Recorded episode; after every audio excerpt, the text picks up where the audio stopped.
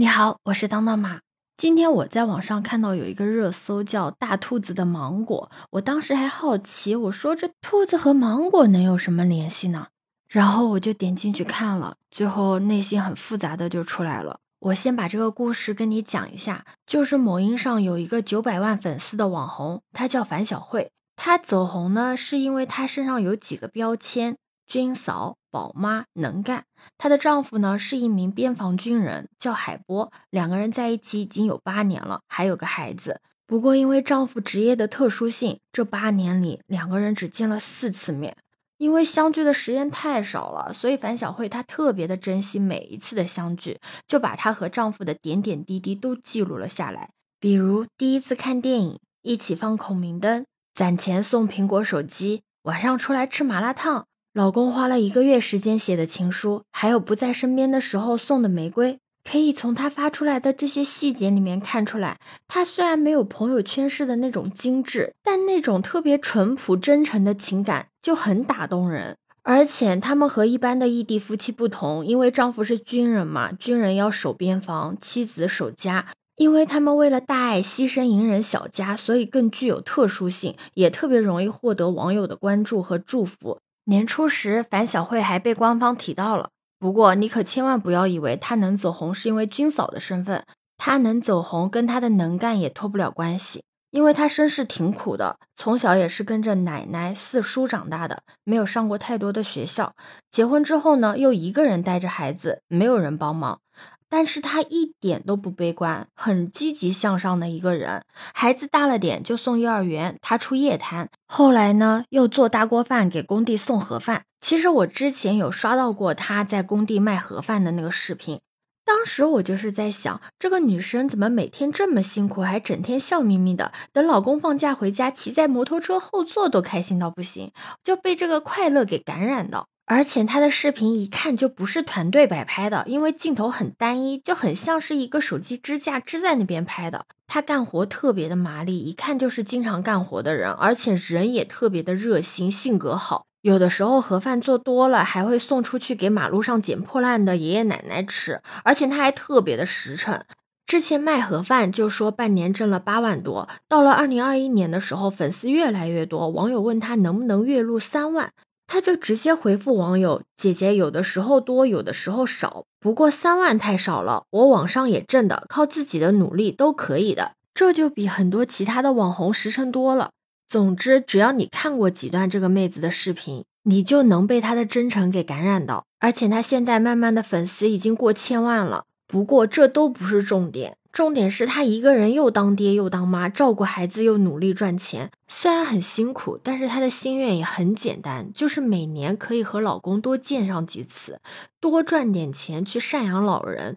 这不，最近她老公放假，两个人再次相聚，和之前三次一样，她开开心心的化着美美的妆去接老公，两个人在车站相聚的场景也很甜蜜。接下来就开启了他们一家三口的甜蜜时光。她老公给她送花、买衣服，带她去做美甲，陪她回老家看亲人，和孩子一起玩，能做的都做了，好像就是要把错过的时光都弥补回来一样。她老公是八月七号回来的，九月十六号离开的，因为是关注度比较高的军人家庭嘛，所以从回来到分别还上了几次热搜呢。而且这一次两口子好像做了一个决定，准备在南京稳定下来了。樊小慧再等老公个七八年，等他退伍了之后，一家人就可以踏踏实实的过日子了。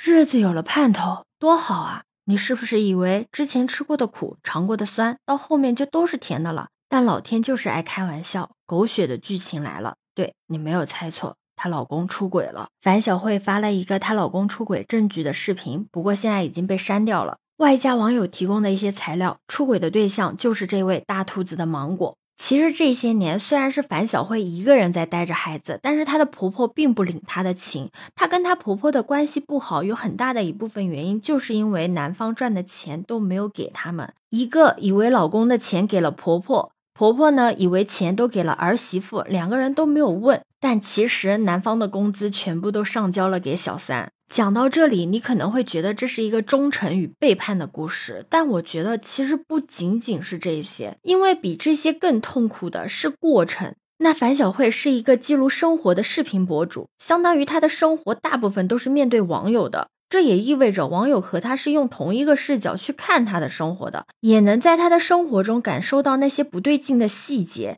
知道结果后再回头去看，真的不能细品，细品全都是渣。你就从她老公回来那天说起吧。原本她老公不是八月七号回来的，结果莫名其妙的推迟了几天。为什么推迟了呢？因为她老公带着小三去郑州方特玩了一圈，而且还穿着情侣装。而且她老公回来之后还穿着这件情侣装去见小慧。小慧去车站接她老公的时候，她老公脖子上贴了一个创口贴。出车站的时候，创口贴掉了，然后网友在她老公脖子上发现了一个草莓印，小慧还帮忙解释说那个是胎记。现在想想，估计她当时就已经有预感了，但是不想拆穿，所以帮忙打掩护。因为这个神奇的胎记，几天之后就完全消失不见了。还有很多的生活小细节，比如小慧说自己给老公发信息，等了很久都没有回。还有她老公穿着很讲究，天天的 T 恤配衬衫，每天都换，而且都是品牌货。樊小慧呢，就是简单的 T 恤加牛仔裤，而且她老公给她挑的衣服都是不符合她风格的。小慧因为要干活，很利索干练，但她老公给她挑的全都是淑女风。其实这些细节网友都提醒过，我觉得小慧应该也是有察觉到什么的。但是她一直没有切穿，甚至有的时候是打掩护，就是想要给一个机会。真正的出发点可能是她儿子的生日，因为在她老公离开之前，原本是答应儿子会买生日礼物的，结果生日那天她老公联系不上了，礼物也没有买。一天之后，樊小慧就不再隐忍了，开撕了。目前的结果是，老公那边没有声儿了，小三关闭了社交平台，樊小慧呢删除了开撕的视频，并且憔悴的道歉了，说是因为家事没有处理好，占用了公共资源，不想牵扯任何人。反正整个故事看下来，我心里挺不是滋味的。一方面就是为她觉得不值，一个人带着孩子跟着老公跑来跑去，去过新疆，待过老家，又没有稳定的生活。但是呢，又很佩服她的坚韧，哪怕是做盒饭都能养活自己和孩子，现在还是个视频博主。可就是这么一个劳心劳力，为了家庭付出了所有的女人，换来的却是背叛。这八年的牺牲真的是完全不值得。网友们心疼樊小慧，说她就是现实版的王宝钏。现在网上都是网友叫樊小慧离婚的，但我想说的是，现在的成年人很少因为别人说什么而去改变自己真正的想法的。哪怕你们是好朋友，哪怕你们是最亲近的家人，或者说他是来主动询问你的意见的，其实大部分的时候他都已经有了自己的想法。如果你的劝告刚好和他一样的话，那么当然会一拍即合，让你产生一种好像是你说动了他的一个假象。但其实真正的原因就是他本身就是这么想的。我相信你应该也经历过，你的朋友和渣男谈恋爱，然后你去劝他。然后他在你面前说：“嗯，我知道了，我回去我跟他分手。”结果第二天你看到他们两个在秀恩爱的那个场面，而且你们还会因为这件事情反复拉扯过几次之后，他都不会第一时间跟你分享这些事情，然后你们之间的气氛就会变得很尴尬。其实都是一样的道理。一个成年人，哪怕他是在向你寻求一种建议，很多的时候他只是想要他的观点的一个支持者。如果你和他的观点一样，那么你就是他的良师益友；如果不是，没有关系，他可以去找下一个支撑他观点的人。所以，不管你们的关系有多么的亲密，点到为止也是成年人之间的一种体面。